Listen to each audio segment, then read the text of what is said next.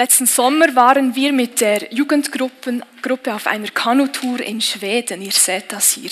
Irgendwo im Nirgendwo, ziemlich ab vom Schuss. Und darum haben wir die Teilnehmenden natürlich vor dem Camp auch informiert. Achtung, in dieser Woche könnte es sein, dass ihr keinen Strom habt. Also so ähm, elektrische Geräte und so vielleicht zu Hause lassen oder eine Powerbank mitbringen. Und ich muss sagen, also die haben das super gemacht. Die einen haben eben gar nichts mitgebracht, andere haben sich da mit Solar-Powerbanks ähm, zu helfen gewusst. Und etwas war trotzdem ganz lustig zu beobachten. Am zweitletzten Tag, wir, wir kamen jeden Tag an einen anderen Lagerplatz und am zweitletzten Tag waren wir hier oder so rundum. Dieser Stand war da und wenn man da genau hinschaut, entdeckt man im Gebälk hier oben ein dünnes Kabel. Ein Hinweis auf eine Steckdose. Und es war lustig. Ähm, ich inklusive stand auf dem Tisch und habe da meinem Smartphone mal wieder Pfupp verliehen. Und andere haben das auch so gemacht, die, die das dabei hatten. Hast du auch schon mal Strom gesucht? Ein anderes Beispiel, vor etwas mehr als einem Jahr ich, bin ich umgezogen in eine neue Wohnung und habe dort auch ein Kellerabteil. Und als ich zum ersten Mal meine Skier wachsen wollte dort unten, habe ich ziemlich lange gesucht und dann feststellen müssen, dass es da offenbar keine Steckdose gibt und ich halt meine Skier in der Stube präparieren muss. Funktioniert ja auch und wenn niemand sonst zu Hause ist, stört es auch niemanden. Okay, Strom. Strom ist so etwas Grundlegendes schon fast unterdessen in unserer Gesellschaft. Wenn man sich vorstellt, dass es einen Stromausfall gibt und der vielleicht noch europaweit ist, mehrere Tage, dann hätte das massive Folgen, schwerwiegende Auswirkungen in ganz, ganz viele Bereiche, weil in der Wirtschaft, in unserer Gesellschaft würde fast nichts mehr funktionieren ohne Strom. Und was hat das mit unserem Glaubensleben zu tun? Ich vermute mehr, als wir denken. Die Bibel spricht nämlich davon, dass Menschen, die mit Jesus verbunden sind, in ihrem Leben eine Kraftquelle haben. Vergleichbar mit einer Steckdose, Steckdose, die eben da ist und die Strom drauf hat, kann diese Kraftquelle Auswirkungen auf ganz, ganz viele Bereiche in unserem Leben haben. Und genau darum geht es heute Morgen. Wir haben es bereits gehört in der Einleitung, wir beschäftigen uns mit diesem Wert, wir leben geisterfüllt. Und diese Werte, diese acht Werte, die sollen uns ja helfen, dass wir unser Ziel erreichen können. Und das Ziel, der erste Teil von diesem Ziel heißt, wir wollen Leben am Vaterherz finden. Das geht Menschen an, die diesen Vater schon ein bisschen kennen oder vielleicht schon recht gut kennen. Da wollen wir sagen, ich wünsche mir diesen Vater noch besser kennenzulernen. Ich wünsche mir das. Und ich wünsche mir aber auch, dass Menschen, die diesen Vater noch nicht kennen, ihn kennenlernen dürfen. Und damit wir dieses Ziel erreichen können, haben wir festgelegt, wir möchten das mit Hilfe dieser Werte machen.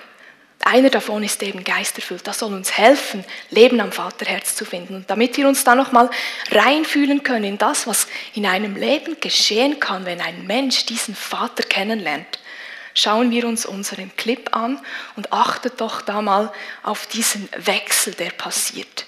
Im ersten Teil des Filmes schaut mal auf die Farben, die da im Bild sind und auf die Stimmung, die mit der Musik generiert wird.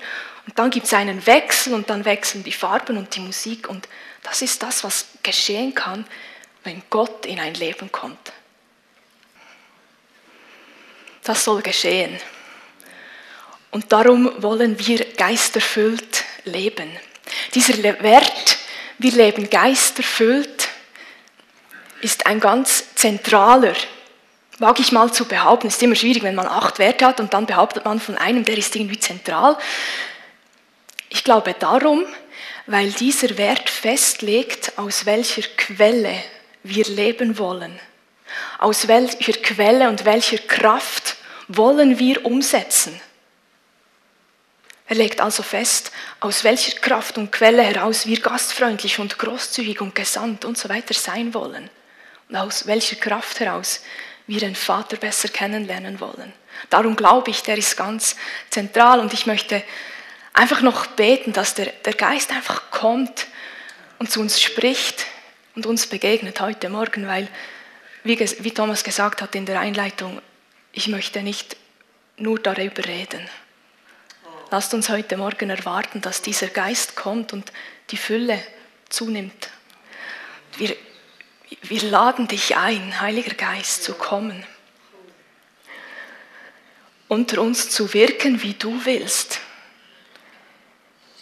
Wir, wir wollen dir das nicht vorschreiben, wie du wirken sollst, und wir wollen dir keine Grenzen setzen in deinem Wirken. Komm. Komm einfach mit deiner ganzen Fülle, mit deiner Art.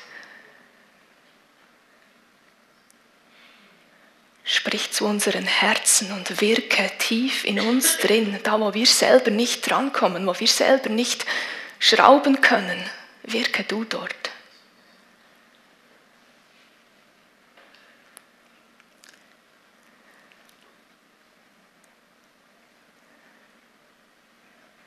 Amen.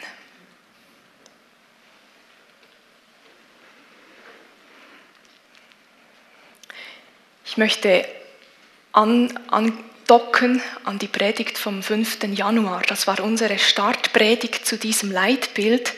Es darum ging eben, Leben am Vaterherz zu finden.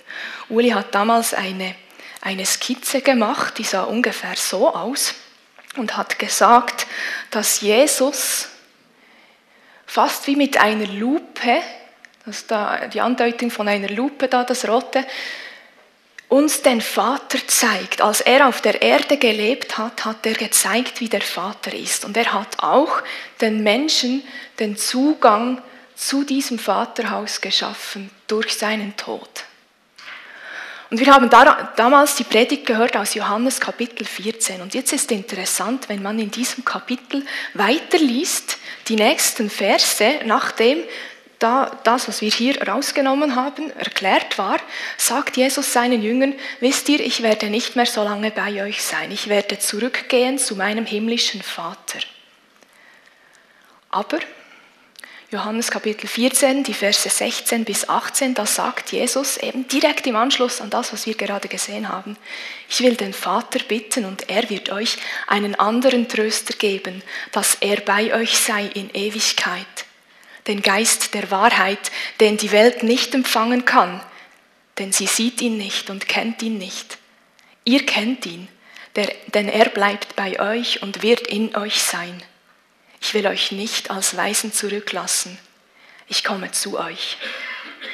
Das ist das, was Jesus seinen Freunden verspricht. Ich will euch nicht alleine lassen. Und das gilt bis heute. Jesus will uns, will dich nicht und nie alleine lassen und er wird es auch nicht tun. Er hat dafür gesorgt, dass seine Nachfolger hier auf Erden nicht auf sich selbst gestellt sind, nicht aus eigener Kraft müssen. Er hat dafür gesorgt, dass der Heilige Geist kam und dass durch den Heiligen Geist Jesus in dir lebt. Hast du das gewusst? Weil der, wenn der Heilige Geist in dir lebt, lebt auch Jesus in dir. Und bist du mit diesem Vater so verbunden. Das ist das Angebot, das wahnsinnige Angebot, das Jesus jedem Menschen macht und machen will. Und dann sagt er einige Verse weiter noch etwas über die Aufgabe dieses Heiligen Geistes, der in denen lebt, die mit ihm verbunden sind. Er sagt dort im Vers 26, aber der Tröster, der Heilige Geist, den mein Vater senden wird in meinem Namen, der wird euch alles lehren und euch an alles erinnern, was ich euch gesagt habe. Und das ist ja jetzt spannend, wenn wir gesagt haben und, und uns daran erinnern, Jesus habe den Vater repräsentiert und hat ganz viel vom Vater gesprochen. Ja, woran erinnert dann der Heilige Geist?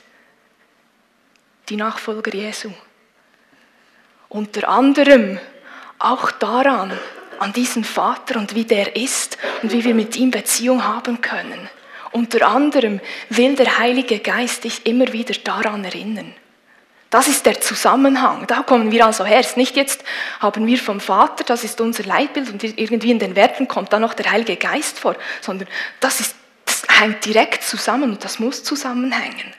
Und das ist so gut, dass das so zusammenhängt. Und wisst ihr was? Dass Jesus da seinen Nachfolgern gesagt hat, ich will euch den Heiligen Geist senden. Das ist nicht einfach eine Erfindung so in seinen letzten Stunden, wo er dachte, die Jünger brauchen noch irgendwie Trost, ich muss mir da noch etwas überlegen, dass die nicht gerade rüberfallen, wenn ich da nicht mehr da bin. Das war von Anfang an Gottes Plan. Das war von Anfang an seine Idee, dass er den Heiligen Geist ausgießen will. Wir lesen davon zum Beispiel beim Propheten Joel. Joel Kapitel 3, Vers 1 heißt es, und nach, nach diesem will ich meinen Geist ausgießen über alles Fleisch. Und eure Söhne und Töchter sollen Weissagen, eure Alten sollen Träume haben und eure Jünglinge sollen Gesichter sehen. Gott lässt durch einen Mann, der hunderte Jahre vor Jesus lebte, sagen, ich will. Ich will meinen Geist ausgießen. Ich will das. Ich möchte nicht, dass er nur punktuell auf einzelne Menschen kommt, wie das im Alten Testament war. Mal auf einen Propheten, mal über einen König, mal so. Nein, ich möchte alles Fleisch.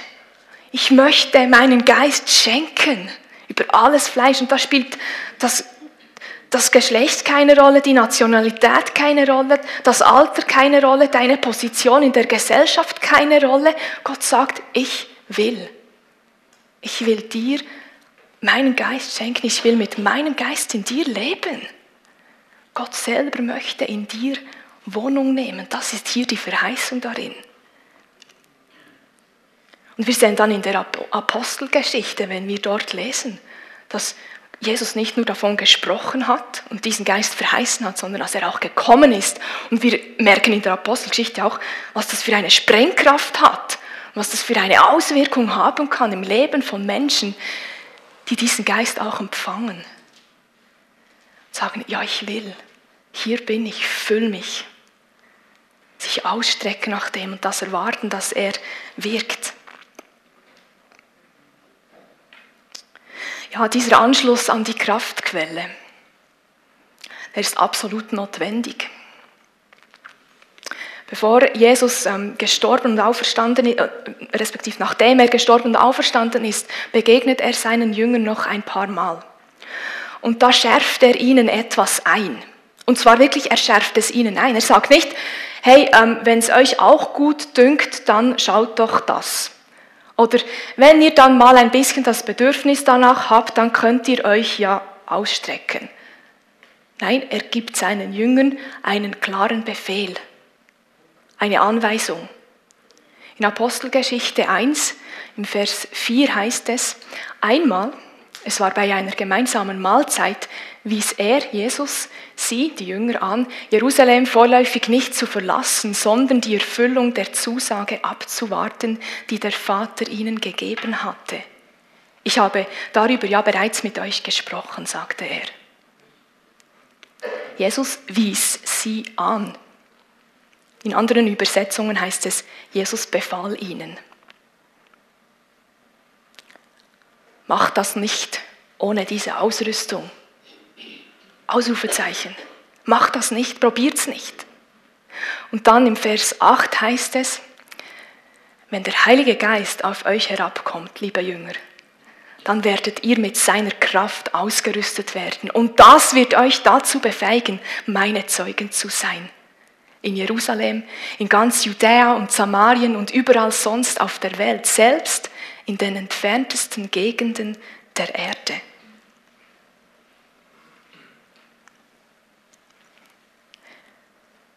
Ich denke, wenn Jesus heute hier bei uns predigen würde, würde er Ähnliches sagen. Liebe Freunde, ich habe euch einen Auftrag gegeben. Ich möchte euch einbinden in, in meinen Auftrag letztlich. Ihr dürft Teil von diesem Unternehmen sein, Himmel auf die Erde zu bringen, den Vater bekannt zu machen. Aber liebe Pfimmeler, denkt nicht, dass ihr das alleine schaffen müsst. Probiert es nicht. Habt nicht das Gefühl, aus eigener Kraft das irgendwie hinbringen zu müssen. Ich will euch dazu auch ausrüsten. Ich will euch erfüllen mit meinem Heiligen Geist immer wieder und diese Kraft geben, dass ihr meine Zeugen sein könnt in Thun und in Uetendorf und Steffisburg und Tirachen bis Bern und an die Enden der Welt. Ich will euch ausrüsten.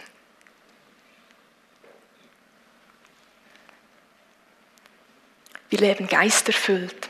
Jesus befahl den Jüngern, und das gilt bis heute, den Auftrag nicht ohne Geistestaufe zu beginnen.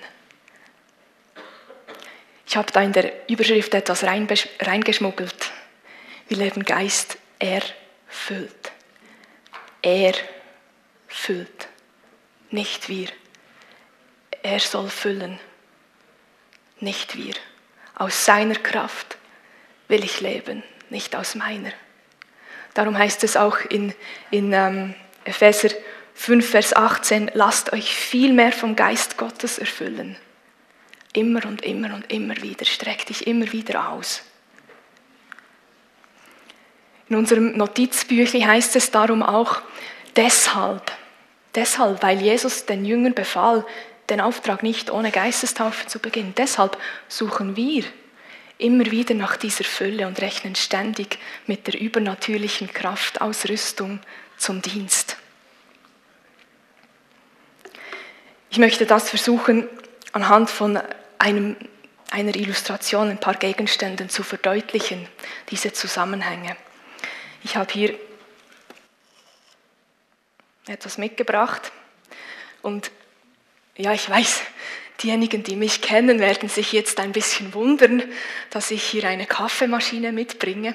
Ich bin nämlich ähm, nicht Kaffeetrinkerin, ich mag Kaffee nicht. Aber ich habe mir gedacht, oder es, ich, ich habe einfach gefunden, da kann man so gut unsere ersten vier Werte zusammenfassen mit diesem Bild. Das eignet sich einfach super. Und ich gehe mal davon aus, dass unter euch doch einige Kaffeeliebhaber sitzen und für euch ist es dann doppelt eine Erinnerung. Jedes Mal, wenn ihr einen Kaffee trinkt, könnt ihr euch daran erinnern. Und äh, die Teetrinker, ich weiß auch nicht, wir überlegen uns etwas anderes. Kommt bei mir vorbei. Ähm, wie, genau. Also, ich habe hier eine Kaffeekapselmaschine. Die steht bereit. Ich habe auch den Tank heute Morgen mit frischem Wasser gefüllt, zuerst ausgewaschen, wunderbar. Und dann großzügigerweise habe ich gedacht, ich sorge gerade noch für Nachschub, habe da noch eine Karaffe frisches Wasser zusätzlich mitgebracht und dann natürlich ein ganzes Gefäß voll ähm, unterschiedlichster Originalkapseln in diesem Gefäß. Großzügigkeit ist ein Wert, oder? Und das ist hier irgendwie parat, das, das Wasser ist bereit, die Kapseln sind auch da. Und wer dann einmal von diesem Kaffee getrunken hat und den mag, der wird vielleicht sich denken, ich möchte den ja nicht nur für mich alleine trinken, nein, ich möchte gerne, dass auch andere von diesem Kaffee erhalten können. Ich, ich will andere einladen, ich lasse mich senden zu den Menschen, dass die auch von diesem Kaffee schmecken können und will mit ihnen gemeinsam diesen Kaffee trinken. Wir sind gesandt, oder? Darum bereit, auch auf Menschen zuzugehen. Und rundherum, das ist jetzt vielleicht der schwierigste Punkt, sorgen wir für so eine gastfreundliche Atmosphäre. Ich weiß nicht, wie bequem es euch auf euren Stühlen ist, aber macht es euch so bequem es irgendwie geht. Lehnt euch zurück, ihr braucht nicht ähm, zu fürchten, was heute Morgen passiert oder so. Entspannt, ihr seid hier herzlich willkommen. Okay, Wert Gastfreundschaft. Sind wir ready? Ja, ich denke fast. Ich denke fast. Weil einverstanden, das Entscheidende fehlt noch, oder? Kein Kaffeeliebhaber käme auf die Idee, Kapselkaffee ohne Strom zu produzieren, oder? Ich habe gedacht, da ich keine Kaffeeliebhaberin bin, darf ich es probieren, ohne Strom Kapselkaffee herzustellen. Ich meine, ich habe ja Wasser und ich habe Kapseln, das müsste doch reichen, oder? Ja, da kann man da die, die Maschine sogar noch benutzen, um da die Löcher reinzudrücken. Ja, ja. Habe ich geübt, das funktioniert jetzt habe ich da Löcher drin und ja, jetzt muss ja nur noch das Wasser durch, oder? Also, ich probiere es mal.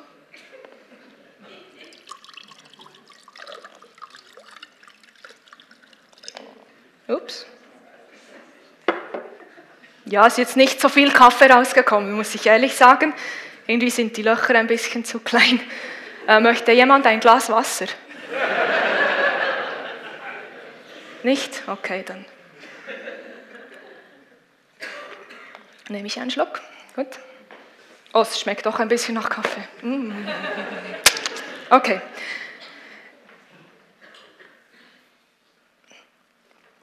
Die Erkenntnis des Morgens aus diesem Versuch bis hierher, ähm, versuche keinen Kapselkaffee zu machen, ohne dass du Strom hast. Das gibt Wasser mit ein bisschen Kaffeegeschmack, aber den schmeckt man vermutlich nur, wenn man keinen Kaffee mag und Kaffeetrinker würden sagen, das ist Wasser. Okay? Wir brauchen Strom, oder? Wir brauchen Strom. Und ich frage mich manchmal, wie kommt es, wie kommt es, dass ich immer wieder das Gefühl habe, ich könnte diesen Auftrag ohne Kraftquelle machen. Wie kommt es, dass ich immer mal wieder probiere, mich anstrenge und mir Mühe gebe, Kaffee zu machen, aber das Entscheidende nicht habe, diese Kraftquelle, diese Fülle. Wir brauchen Strom. Und das Gute ist, wir haben Strom. Du musst, du musst nur wissen, wo die Steckdose ist. Und dann kommt es gut.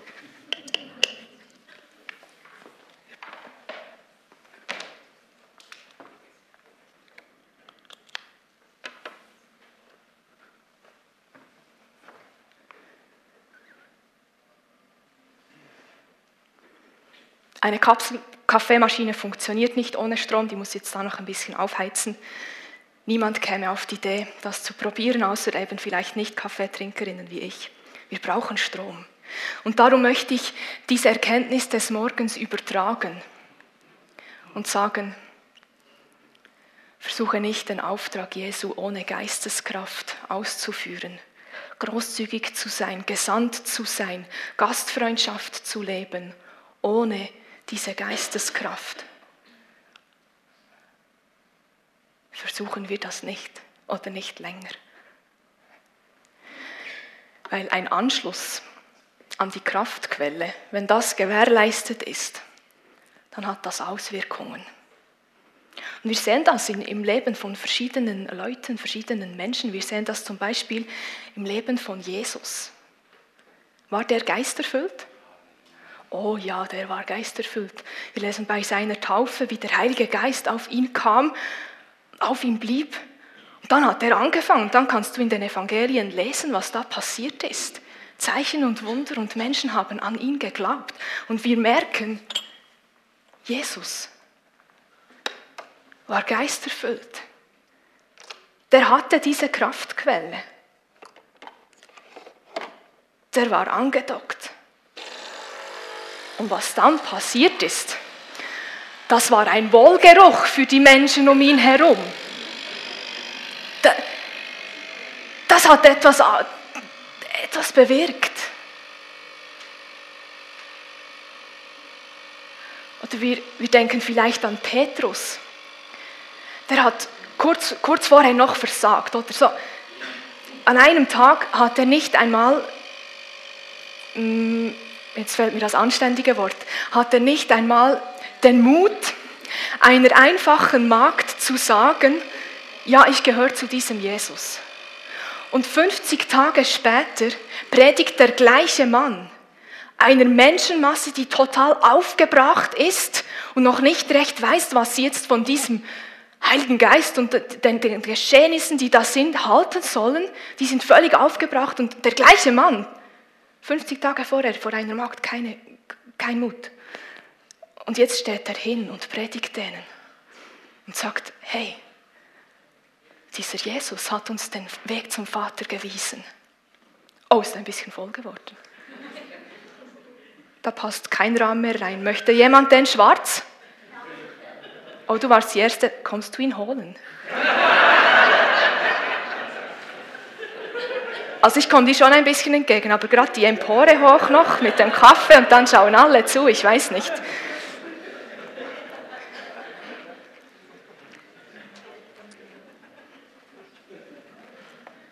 Kleiner Moment, ich komme gleich wieder. Da wird gerade Kaffee geliefert. Liebe Susanne, genieße ihn. Bitte. Oder ein weiteres Beispiel. Philippus, der war ja einer von diesen sieben Männern, die für eine faire Essensverteilung sorgen sollten in der ersten Gemeinde. Kriterien für diese Männer, dass die ausgewählt wurden, waren, die sollen einen guten Ruf haben, die sollen Weisheit von Gott haben und sie sollen erfüllt sein vom Heiligen Geist.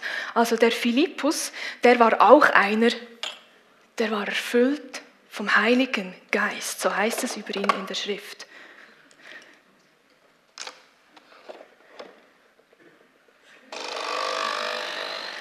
Und, und sein Leben hatte auch Auswirkungen. Zuerst hat er da treu gedient in dieser ersten Gemeinde, dafür gesorgt, dass die einen Witwen wie die anderen Witwen auch mit dem Nötigsten versorgt werden. Und dann ist ja Verfolgung ausgebrochen. Jerusalem. Und Philippus musste weggehen aus seiner Stadt, kam nach Samaria und was hat er dort gemacht? Nicht etwa den Kopf in den Sand Samarias gesteckt, nein, er hat den Mund geöffnet und auch den Leuten dort gesagt, Leute, ich habe so eine gute Botschaft. Jesus, Jesus kam und hat uns den Weg zum Vater gezeigt. Ihr seid eingeladen, diesen Vater auch kennenzulernen.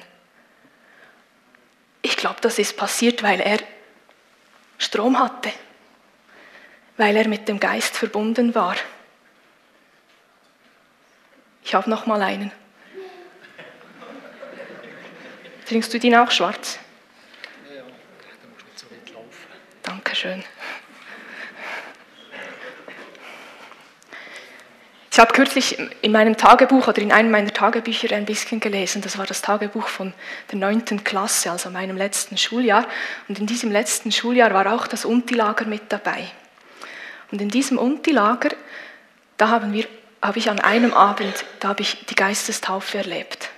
Da wurde ich erfüllt vom Heiligen Geist. Ich habe das zuvor so in dieser Kraft nicht gekannt. Ich habe zuvor an Gott geglaubt, Jesus war mein Freund, aber den Heiligen Geist in einer solchen Kraft auf meinem Leben hatte ich zuvor noch nicht erfahren. Und dann war es ganz spannend.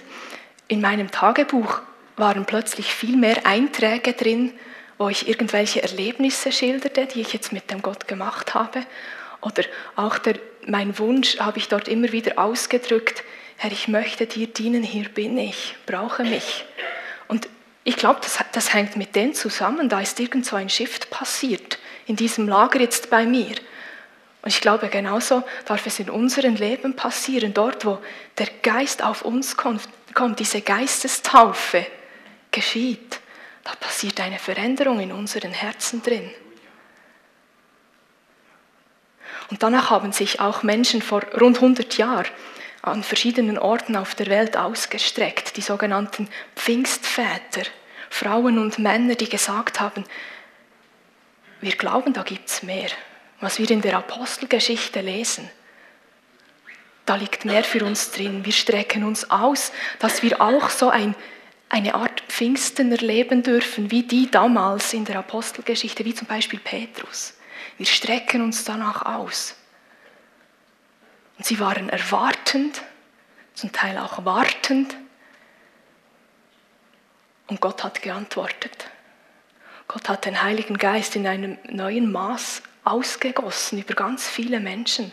Und daraus ist eine Bewegung entstanden, die mittlerweile die ganz, den ganzen Erdball umspannt und bis nach Thun auch gekommen ist. Darum sind ja auch wir als Pfingstgemeinde Thun in, in dieses Erbe reingetreten.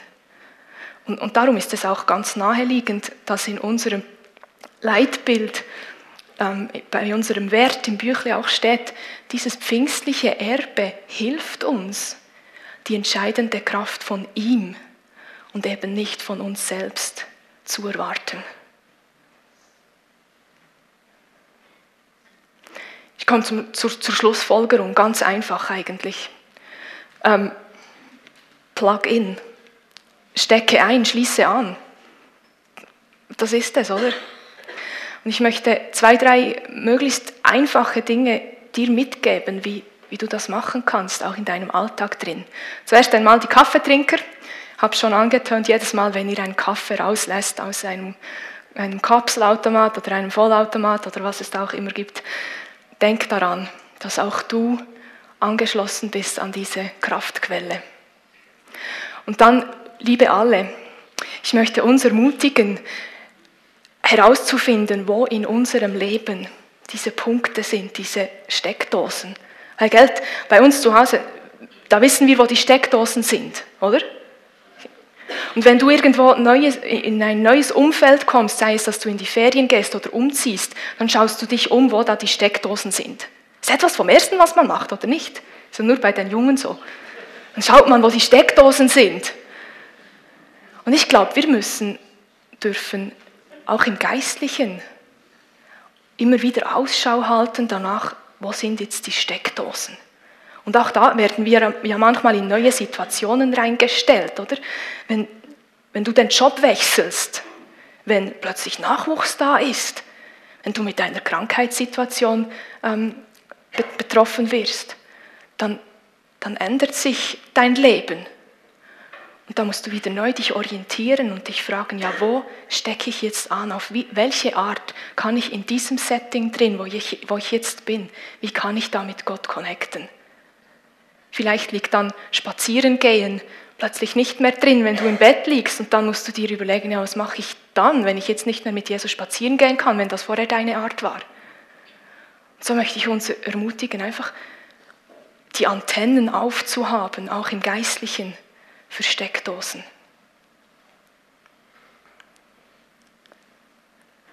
Und als drittes, und das wollen wir jetzt einfach gemeinsam machen, ich bitte die Band schon, sich einzurichten, wir wollen uns einfach ausstrecken. Ausstrecken nach dieser Fülle des Heiligen Geistes und sagen, wir sehnen uns danach. Wir sehnen uns danach, wir wollen nicht allein. Und wenn es dir ähnlich geht wie mir, dann will ich das von Herzen und trotzdem merke ich, wie ich immer wieder an Punkte komme, wo ich sagen muss, ja, jetzt habe ich Kaffeewasser produziert ohne Strom. Das war nicht aus der Fülle von ihm heraus. Und ich weiß, ganz viele sind hier, die, die möchten und die strecken sich aus nach diesem Heiligen Geist. Und ich möchte dir Mut machen, wenn du das bist, da dran zu bleiben. Und wenn es dir auch zwischendurch passiert und du frustriert bist, dass es nicht klappt, du dir noch so Mühe gibst und doch nur etwas Ungenießbares rauskommt. Vielleicht bist du auch am Punkt, wo du sagst, hm, dieser Auftrag, also mit dem habe ich, mit dem habe ich abgeschlossen, der ist eh zu groß. Mit meinen Kräften schaffe ich, keinen, schaffe ich das nicht. Ich kann keinen Kaffee produzieren ohne Strom. Ich möchte dich ermutigen, da nicht zu resignieren, sondern neu deinen Blick auf Jesus zu richten, der sagt, ich will meinen Vater bitten und der wird euch einen anderen Tröster geben. Und an einer anderen Stelle, wo Jesus sagt, hey, wenn ihr den Vater um den Geist bittet, müsst ihr nicht Angst haben, dass er euch sonst irgendwas unterbreitet, sondern dann wird er euch den Heiligen Geist geben. Und da wollen wir jetzt einfach reingehen in eine solche Zeit, wo wir einfach um den Geist bitten. Und ich weiß nicht, was bei dir geschieht. Vielleicht geht das emotional ganz ruhig von sich. Vielleicht äußert sich das, wenn der Heilige Geist kommt. Aber lasst uns ihm das nicht vorschreiben, was da geschehen soll. Er soll einfach kommen dürfen, oder? Wir brauchen diese Kraft, diesen Strom.